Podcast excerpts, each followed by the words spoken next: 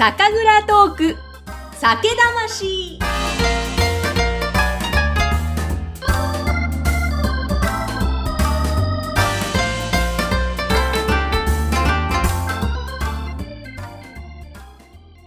皆さんこんにちは。酒魂の山口智子です。前回に引き続きまして、今回も熊本県花の花酒造の神田清隆さんに再びこちらの番組お越しいただいています。そして今回の配信はクラウドファンディングでご支援をいただきました麻婆豆腐さんの提供でお送りしていきます。えさて、神田さん、前回ですね、えー、花の花酒造さんが掲げていらっしゃるテーマ、うぶすな、えー、このお話について伺っていきましたけれども、前回の土の中のその微生物のエコシステムのお話、見えないものへの敬意のお話伺いました。またちょっとより具体的にそこからさらにそのうぶさなについて伺いたいと思うんですけれども、よろしくお願いします。お願いします。あの、まあ、その微生物っていうものも、本当に田んぼの場所によって全然違うんですね。例えば、あの、川の上流の方から、えー、そのまま水が入ってくる田んぼもあれば、はい、水が少ないところは、包みといって、包みってわかります、山口。包み？はい。何ですか？ちょっとここに今見えてますよね。あ今、はい、あの画面、ズームのね、画面で共有していただいているところに、あ、包みと書いてあります。山の上のなんか、ちょっと、この図で見ると湖のような感じの形に見えますが。あの、ちょっと山の上に湖みたいなものを作って、はい。人工的に。そこに水を溜めて、そこからあの、水をこう田んぼに入れていく、少しずつ。へえ。海というのがあるんですね。はい。海は、やっぱ森の中にあるので、そこに木が落ちたり、葉っぱが落ちたり、まあそうやって、あの、自然環境の中の栄養分というのがものすごく豊富な水に変わっていくんです。海から入ってくる田んぼと、普通の川から入ってくる田んぼというのは、当然、知力が全然変わってきます。はあ、そうなんですか。そうですね。だから、あの、我々、あの、本当に面白い話で、あの、毛虫の糞とかも、たくさん田んぼに入ったりとか、あの、するんですよね。ええ。ー、本当その場所場所によって全然、こう、異なるような生育環境なので、うん、まあ、あの、本当に土というかですね、えー、まあ、それって生き物だったりとか、す、べ、てのいろんな恵みがあって、うん、土地の環境が変わっていくので、まあ、こういったものを守らなくちゃいけないなと思うんですね。で守るってことで考えると、やはりこう見えないものに対する敬意っていうことですね。まあ、こういったものを守る、守っていくことが先人たちに対する私は敬意だというふうにすごく思っていて、我々の今守っているものっていうのは、そういったあの自然農法の環境だけじゃなくて、日本のこう伝統行事、はい、そういったものをこう守るようなことの部署を作りました。へえ、そうなんですね。そうなんです。花の花酒造さんで。そうです。へえ。というのが、あのー、やっぱ我々の国の文化ってあるじゃないですか。はい。えー、まあ、神道っていうね、あの、神道も神の道と書きますけども、うん、でも、書道、空手道、柔道、うん、ね、いろんな道っていうのがあって、あの、日本にはこう、道という、こう、文化が、あの、あるんですよね。へえ。で、道っていうと、あのまあ、技術をこう磨いていく、技術を高めていくっていうふうなものだとは思うんですけども、でも、あの精神的なものをこう磨いていくんですね。ああ、なるほど。日本のやっぱりこう精神っていうのは、この技術を学びながら自分たちの中にある精神を磨いていくというこう素晴らしいこの、ねえー、文化というのが我々の基本だと思うんですよ。あの、日本人の。そこをやっぱり大切にするっていうことはね、やっぱりこう伝統行事を守っていくってことも我々はやはりやらなくちゃいけないかなと。で、まあ、それを守る、じゃあ文化を守ろうよ、じゃあ伝統行事守ろうよって最初は形なんですけど、うん、でも、その、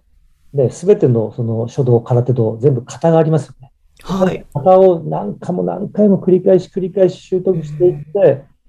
まあ、あの、そこから手張りと同じでね、やはり次に進化していくっていうことだと思うんですけども、まず私たちは、まあそういった意味では、あのもともとあった文化をまず形からだけど、蘇らせて守っていこうということをこう今やってます。でそうすると、あの、だんだん少しね、こう見えてくることも多くなってきて、へこういう思いで昔の方々やってたんだなとかね。うん。で、あの宴会ってありますけど、あれ、宴会も必ずなんかですね、昔は宴会の意味があって、え仕事だったり、農耕儀礼だったり、いろんなことをやった後に、皆さんでこうね、えー、坂道を交わすというか、うん、ね、こういうものがあったとか、まあ、あるので、うん、なんかね、そういう意味合いを知っていくと、ものすごく、あの、いろんなものに敬意を持てるようになってきて、その、えー、農耕儀礼の必要性も分かってくるんですよ。へえ、あの、今その画面で見せていただいているのは、門松の意味とか、どん、どんどや、はい、そのお写真が出ておりますが、こういう伝統行事を、あの、神田清隆さんのその、えー、Facebook ですとか、また、インスタグラムとか、そういったところでも、たびたびこのいろんな伝統行事をやってらっしゃる様子をアップされてますよね。そうですね、はい。こういったものを実際に丁寧にやることで見えてくるものを感じるもの、もうちょっと具体的に言うとどんなものが他にありましたか？そうですね、あの、もぐらたたきっていうのを1月の13日に、あの我々はやるんですけども、はい。で、えー、私は小学校の時までやってました。今はなくなってましたから、私たちが復活させましたけど、あと、どんど焼きって言ってね、どんど屋、あの、これ多分全国的にもね、すごく、でも残ってると思いますけども、うんうん。あの、本当一部地域になってしまって、うん、どんどんどんどんそういうのがなくなってくるじゃないですか。はい。もぐら叩きっていうのは、うちもやっぱりもぐらすごく多いんですよ。ええもぐらをこう叩いて、ね、もぐらをこう追い払っていく。うん、も田んぼのあぜをあ、ね、歩よく歩くとモグラが逃げていくって言いますけども、まあ、そこからもともと始まったのかもしれませんけども、まあ、あの、あれです。無病息災だったり、はい、あのねえー、悪いものを追い払うとか、うん、そういった形で子供たちが近所のお家の玄関先を叩いて回るんです。へパスをもらったり、お餅をもらったり、お米をもらったりする。まあ、あの、今でいうハロウィンなんです。はい、はい。ね、だからわざわざ海外のね、ハロウィンやらずに我々は、モグラ叩きをね、こう、世に決めればいいなと私は勝手に思ってて、いや確かに、日本にもそういうのがあるんですね、そういった。なんか本当そういったのをね、酒蔵の、全国の酒蔵のみんなでね、ハロウィンじゃなくて、どんどん、あの、モグラ叩きを広げられたらいいなと思うんですけど。なるほど、なるほど。だってモグラ叩きをした後は、それを時々に吊るして、はい。あの、いろんな、あの、五穀豊穣を願うんですけど、まあ、そういう、なんかね、あの、いいじゃないですか。人間の、ね、感謝の部分というのが、日頃の行動に現れてて。あと、まあ、どんどやっていうのも、まあ、火祭りなんですけど、ええ、お正月に門松を、あの、まあ、神様がいらっしゃる、ね、あの、門と目印に、えー、するんですけども、門松としめ縄ですね、う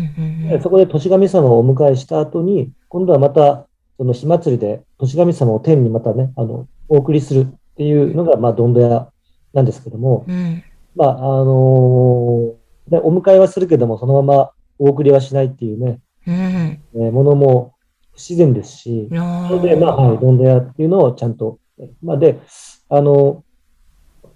なんでしょう、我々のこの考え方っていうのは、うん、あの、やはり自然に対する敬意だったりとか、見えないものに対する感謝とか、うん、そういったものが、今日本人の精神を作ってきて、世界中からやっぱりこうね、あの日本人の考え方とか、おもてなしの部分っていうのは素晴らしいってやっぱなってると思うので、まあ、こういった部分っていうのはね、あの本当に日本人に必要なことだと思うので、えー、ね、やっていきたいなというふうに、ね、思ってます。あと、まあ、さなぶり祭っていう、あのものを今うちはやってますけども。さなぶり祭はい。はい。これは、え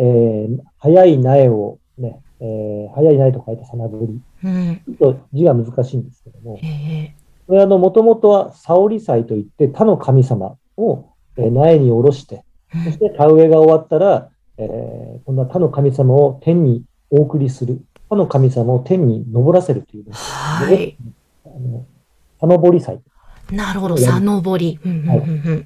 い、で、これはですね、本当に昔は田植え、手植えでしてましたよね。ああ、うん、で、梅雨時期ですし、ええ、もう本当に着た洋服が乾く暇もないぐらい、うん、もう大変な重労働だったんですよ。で昔はタウって女性がほとんどやってましたから。あ、そうなんですね。ねで、まあね、あの、だいぶ昔の話ですよ。うんうんうん、皆さんの本当に地域の労をね、こう、ねぎらうまた、ね、農耕技能のあたりにみんなの労をねぎらって宴席を開くわけです。でその時に酒蔵は、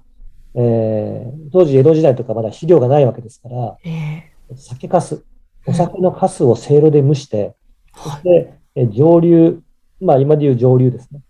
たもののアルコールを飛ばしたカスを肥料として使った。へえ。で、その残ったあのアルコールを、えー、さなぶり焼酎と言って、皆さんに振る舞ってたっていう歴史もあるので、うん、我々は今、そのさなぶり焼酎も、えー、作って農家さんに振る舞ったり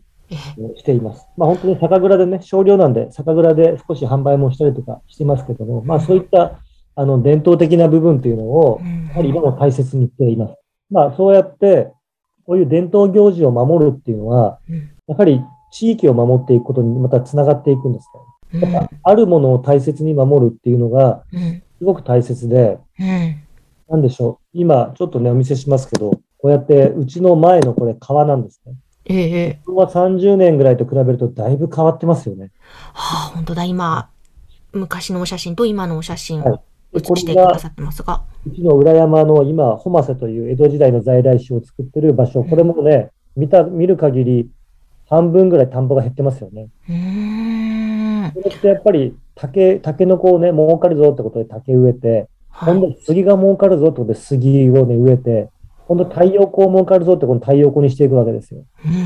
でこうやって地形がどんどんどんどん変わっていった結果、はい、あのー、このように、